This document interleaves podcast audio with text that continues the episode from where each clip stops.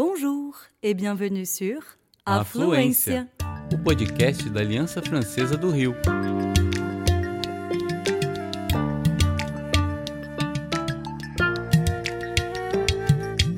Você está ouvindo Tête à tête. entrevistas em francês ou português.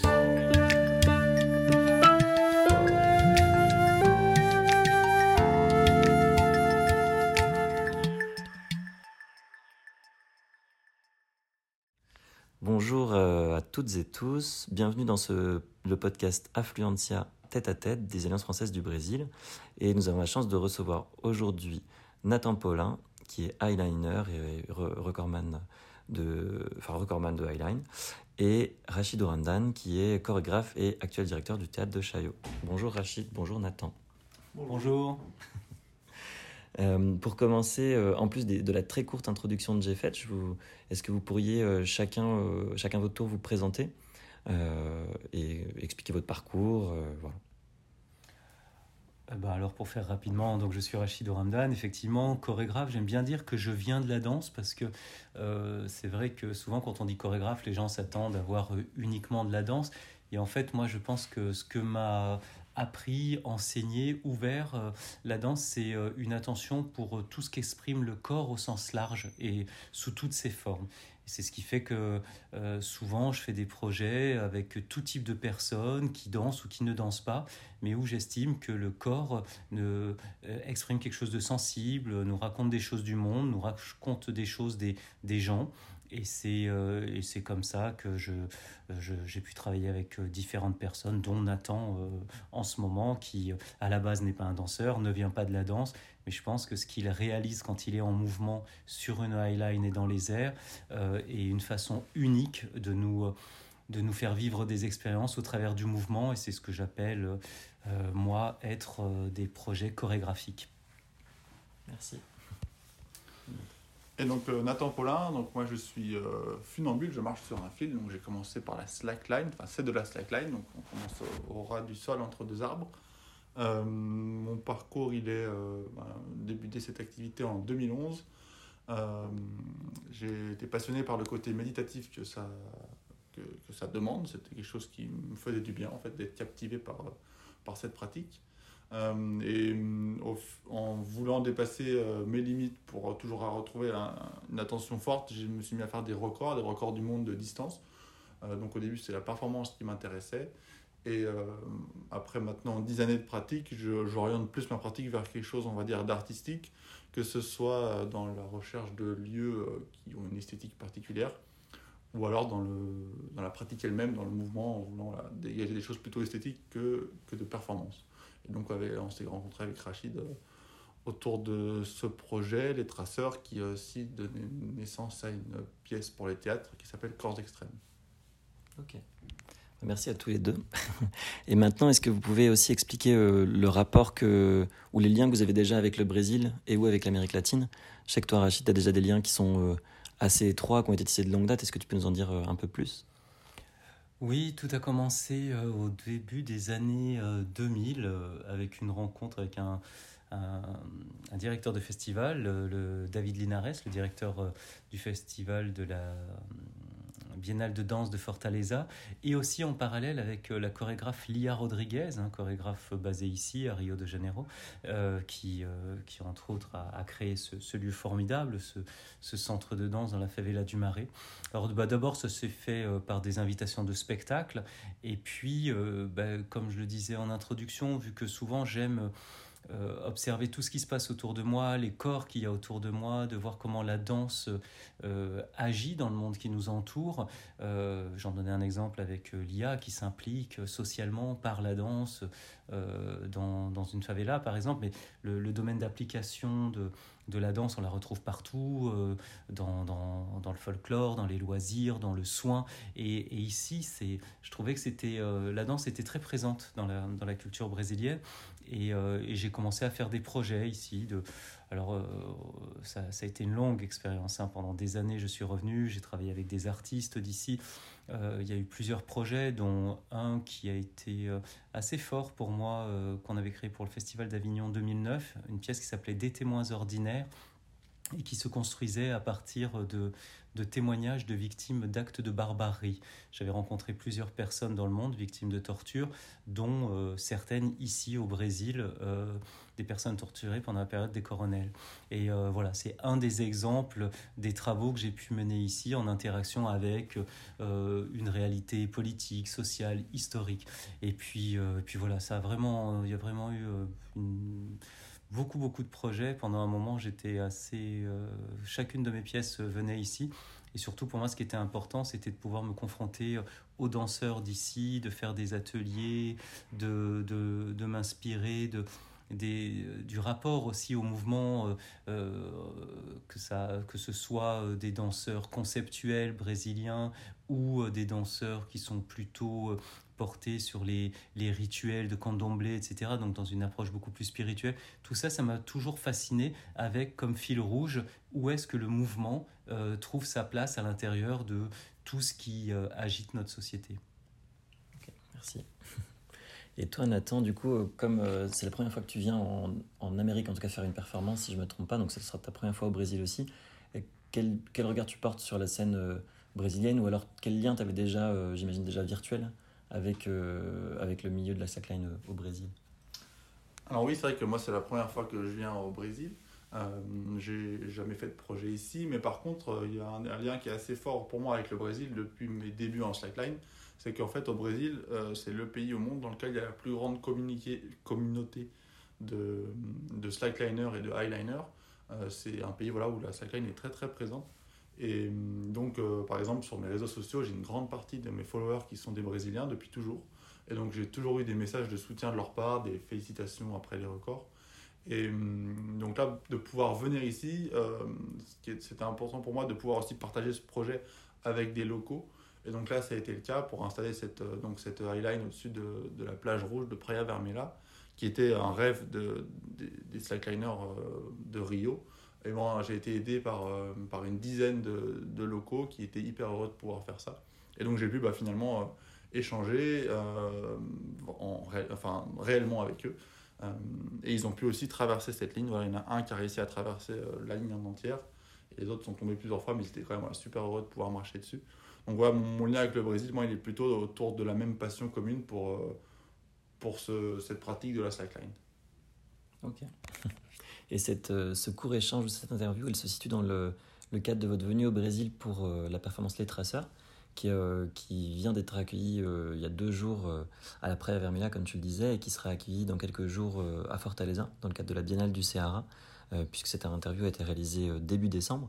Est-ce que sur cette performance Les Traceurs, est-ce que vous pouvez nous en dire plus un petit peu sur la jeunesse du projet? Comment vous êtes rencontrés? Comment ce désir de collaboration et ce projet est né?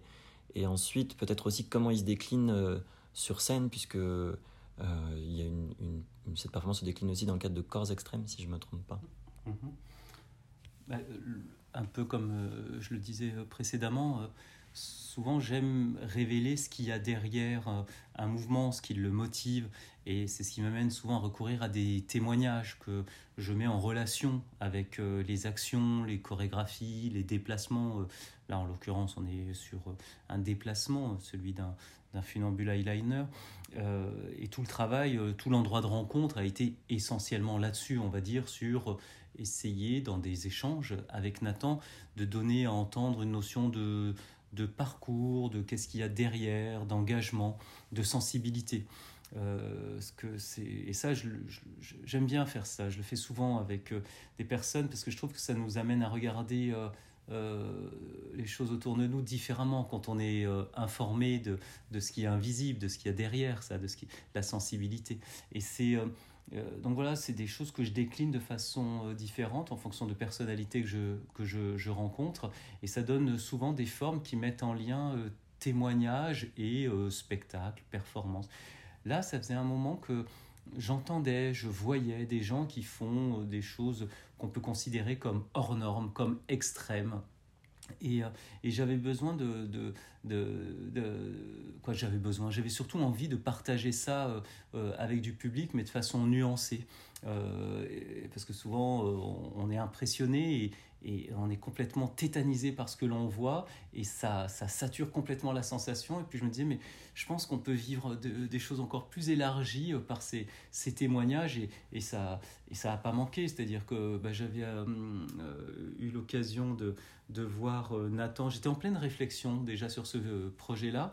je travaillais à l'époque avec des voltigeurs de l'extrême, du, collectif XY, des acrobates voltigeurs de ce collectif français. Et puis, on avait organisé un festival dans lequel, euh, à Grenoble, euh, où je dirigeais le centre chorégraphique, où Nathan était intervenu et je me suis dit, tiens, il faudrait absolument, euh, ça rentre en droite ligne avec tout ce qui m'intéresse toujours. Qu'est-ce qu'il y a derrière cette, ces traversées? Et c'est ce qui m'a amené à, à, réaliser des échanges avec Nathan que j'ai monté, assemblé. J'ai demandé à Jean-Baptiste Julien, le musicien avec lequel je travaille, de penser à un environnement sonore qui, qui invite à la contemplation, à la méditation qu'a évoqué Nathan, et puis de proposer aux spectateurs ces traversées dans cet environnement sonore. Et puis après, il y a aussi effectivement un projet plus large qui réunit, euh, on va dire, des gens du monde de l'aérien, euh, Nina Caprès, cette championne d'escalade suisse, et euh, des voltigeurs acrobates de ce collectif dont je parlais, le collectif XY, et cette communauté du monde de l'aérien. Avec eux, on a euh, travaillé euh, de, courts témoignages euh, et on les voit évoluer dans un spectacle qui réunit des images vidéographiques. On les voit traverser les espaces, les paysages dans lesquels ils ont pour habitude d'évoluer. Et en l'occurrence, là, avec Nathan, on est allé faire des, images dans les gorges du Verdon, avec Nina Caprez aussi, cette grimpeuse. Et on, on, entend comme ça, de façon assez effilochée pendant le spectacle, ces témoignages. Et on a cette double lecture entre ces corps qui peuvent paraître très éloquents, virtuos, super puissants, et à chaque fois une sensibilité, euh, des, une, une fragilité entre guillemets, mais j'ai plutôt envie de dire une capacité à se rendre d'une telle sensibilité que ça pourrait paraître comme fragile, mais en réalité, c'est cette hypersensibilité qui leur permet de réaliser ce que le commun des mortels n'est pas capable de faire. Donc, euh, donc voilà, c'est en se rendant extrêmement sensible, les entendre parler de leur réaction, le rapport au vent, au contact, au toucher, à l'appui, euh, et avec toutes les résonances que ça a en termes d'attention les uns envers les autres et d'attention au paysage, que bah, on traverse ce spectacle. Merci. Du coup, moi, mon, Rachid a déjà plein de choses sur ce qu'on fait et pourquoi le faire, enfin, comment lui il a voulu euh, montrer des choses. Moi, c'est quelque chose qui m'intéressait vraiment euh, dans, dans, le fait de participer à ce projet parce que ça a ajouté un peu de profondeur par rapport à ma pratique.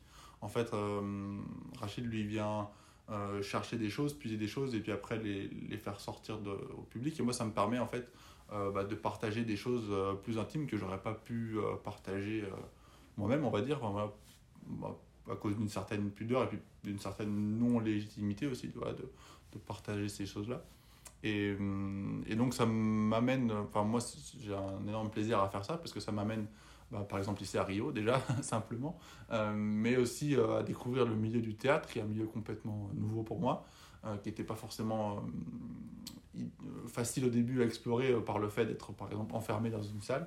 Euh, mais au final, quand on a créé un spectacle et quand on, l'a finalement joué devant des gens, eh ben, j'ai voilà, compris que ça me plaisait vraiment, qu'il y avait euh, un, une capacité d'échange beaucoup plus profonde et forte que simplement quand je faisais un spectacle en extérieur ou par la vidéo, par des choses plus classiques que j'ai l'habitude de, faire. Et, ça me permet aussi vraiment d'explorer des, nouveaux milieux, de, de, rencontrer des nouvelles personnes. Et moi, je suis quelqu'un qui qui n'aime pas du tout rester dans, dans, dans, dans une dans un milieu, dans un clivage avec toujours la même personne. Et voilà, le fait de, pouvoir m'élargir à ça, c'est hyper plaisant. Euh, et voilà, c'est ça principalement qui, me plaît sur, euh, sur ce projet. Puis aussi le fait, euh, quand on est sur Cross Extrême, on est plusieurs, on est, on est 10 sur scène. et donc c'est quelque chose qui est moins solitaire que ce que j'ai l'habitude de faire, même si je suis toujours avec des gens pour installer techniquement. ma pratique elle est quand même solitaire à la fin.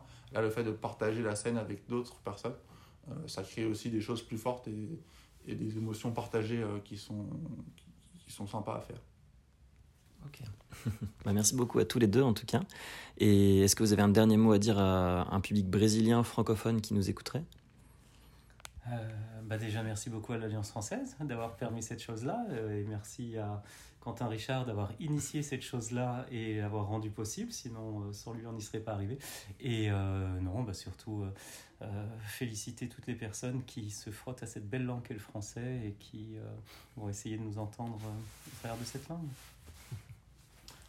Et ben, moi, c'est pareil. Hein, je remercie l'Alliance française de nous avoir accueillis d'une belle manière, de nous avoir fait confiance, parce que ben, pour aller euh, oser euh, amener quelqu'un sur un fil dans les airs, il faut quand même faire un peu confiance.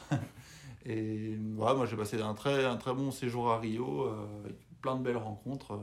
on a eu beaucoup de chance sur la météo, voilà, une belle traversée, je pense que j'ai des super, des super souvenirs. Et j'espère avoir l'occasion de, de, revenir ici pour des, des prochains projets peut-être avec la danse française encore. Parfait, merci beaucoup.